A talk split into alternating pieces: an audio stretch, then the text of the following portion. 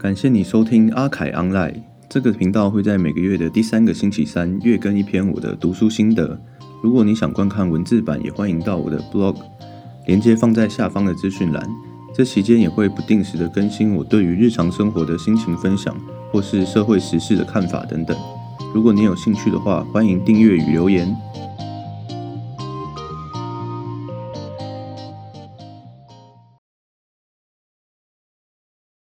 大家好，我是阿凯，第一次录我这个频道的节目，居然不是录读书心得。虽然我这个频道是想要来讲一些读书心得的事情，但是因为最近看了一部电影，还蛮喜欢的，所以想说先来分享一下。那这部电影是上个月，就是十一月的时候上映的。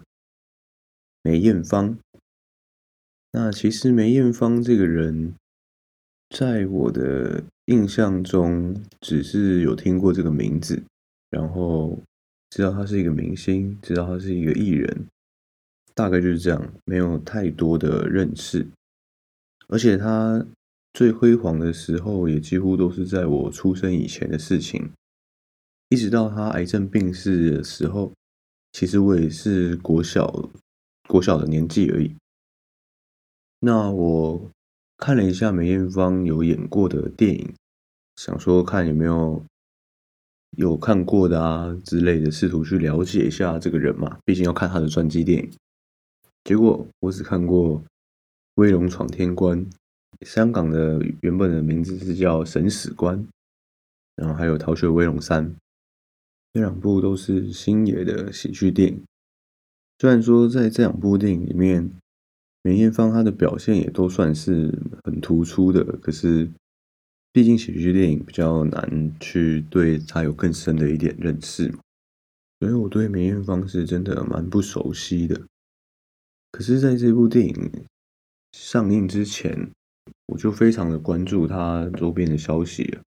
我也先去看了率先释出的女主角的访谈啊，导演的访谈。内容，因为要去看这部电影之前，我想说要更了解一下电影的一些背景。为什么这么，嗯，我对梅艳芳这种不了解，可是却很期待这部作品，是因为我个人非常喜欢看真人真事的传记电影。传记电影可以让我更了解说这个名人或这个伟人，除了光鲜亮丽，除了在台上。我们看到的这一切以外，他背后所付出的努力，他所做出的牺牲，让我更了解他整个故事。但传记电影，像我看过的《火箭人》或是《波西米亚狂想曲》，这些都是属于比较欧美那边的电影。那亚洲的传记电影，在我的印象来说，我好像没比较没有看过，所以这一部梅艳芳要上映的时候，我是非常的期待的，因为它是算是我印象当中的亚洲的第一部传记电影。当然，我是更期待台湾能够出自己的传记电影。不过，嗯，要出谁的，可能要看嗯谁这么有标志性，就是有够这个资格。来出一部这个传传记电影，我目前是一时之间是想不太到了，但是一定有非常多厉害的人嘛。那来讲一下这一部电影的内容。这部电影的片长好像有超过两个小时，但是我在看的时候，并没有觉得太长了。反而觉得太短了，怎么就结束了？而且这个感觉是不只是电影结束了，而是梅艳芳的一生都结束了。因为电影的最后就是在演梅艳芳病逝嘛，所以是会感到有点惋惜。那电影的开头就是从。梅艳芳四岁的时候就跟着她的姐姐一起在一个算歌舞团里面，然后他们四岁就开始在台上唱歌啊，开始卖唱啊，就是维持家计，一直到十八岁的时候，他参加了一个歌唱节目，然后也顺利的因为这个歌唱节目而出道，然后从一个歌星，后来也接了电影。演了他的经典之作《胭脂扣》。那《胭脂扣》这部电影，我本身是没有看过，但是看完这部电影之后，就很想要去把它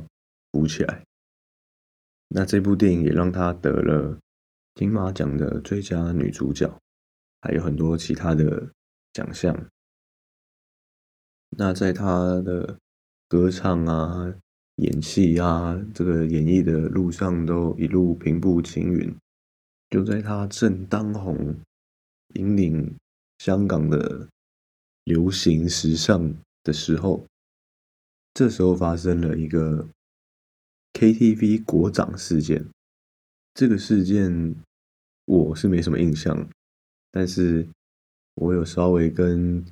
年纪比我稍长一点的朋友、同事。稍微提到这件事情，聊天的时候，那其实他们都还蛮有印象的，他们都有记得这件事情，所以代表说这件事情在当时的时候，算是真的攻占各大头版，大家都知道，连有一些比较没有在关注演艺圈的一些人，他们都说蛮有印象的，所以应该是真的闹得蛮大的。那电影也是演说这件事情之后，梅艳芳就到泰国去，先避避风头，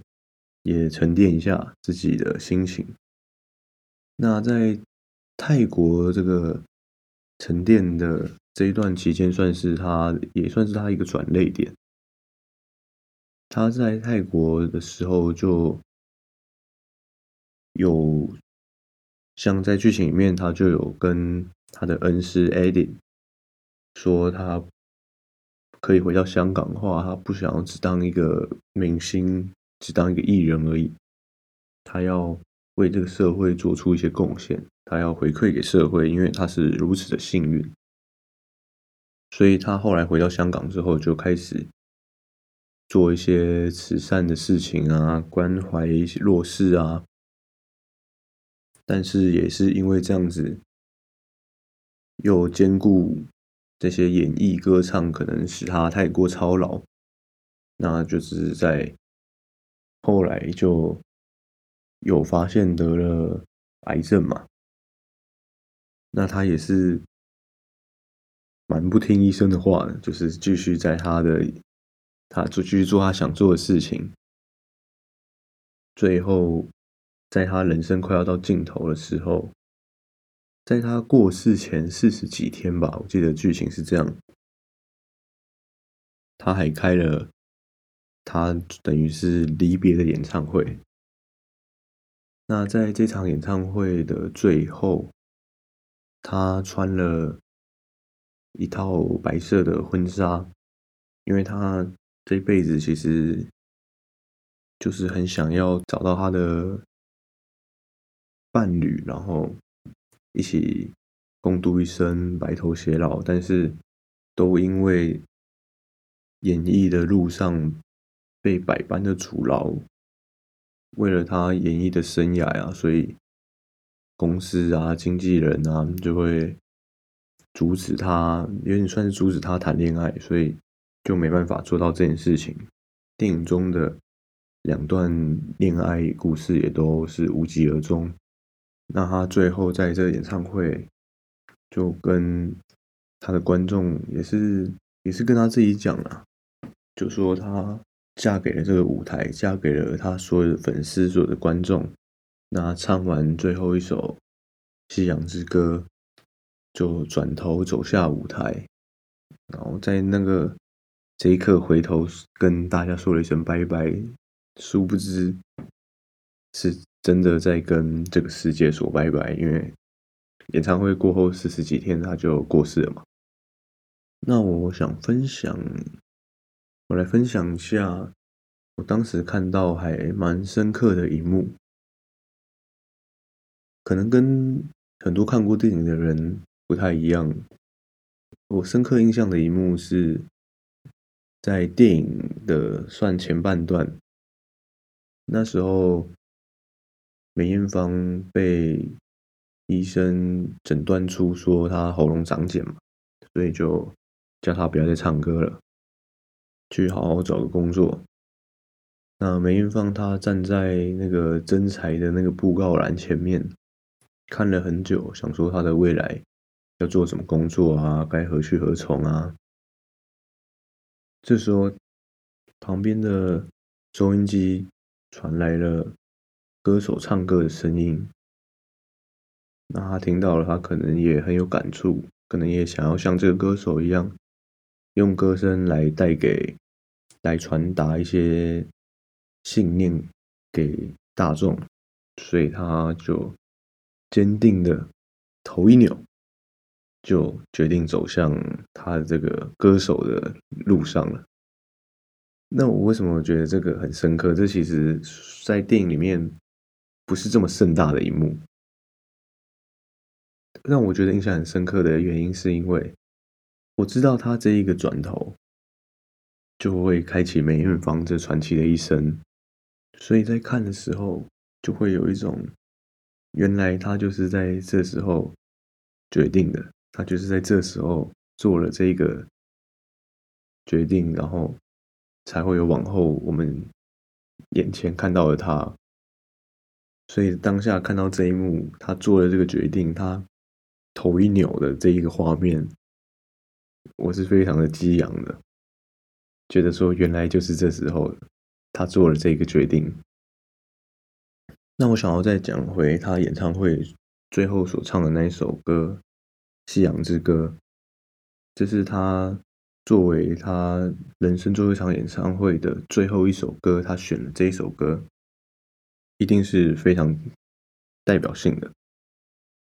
那整体的歌词也是。非常贴切的，就像是在讲梅艳芳的一生。但中间其中有一句歌词，我特别有感触，就是中间唱到一句是“路上纷扰波折再一弯”。我当下听到梅艳芳唱出这句歌词的时候，我感受到的情境是：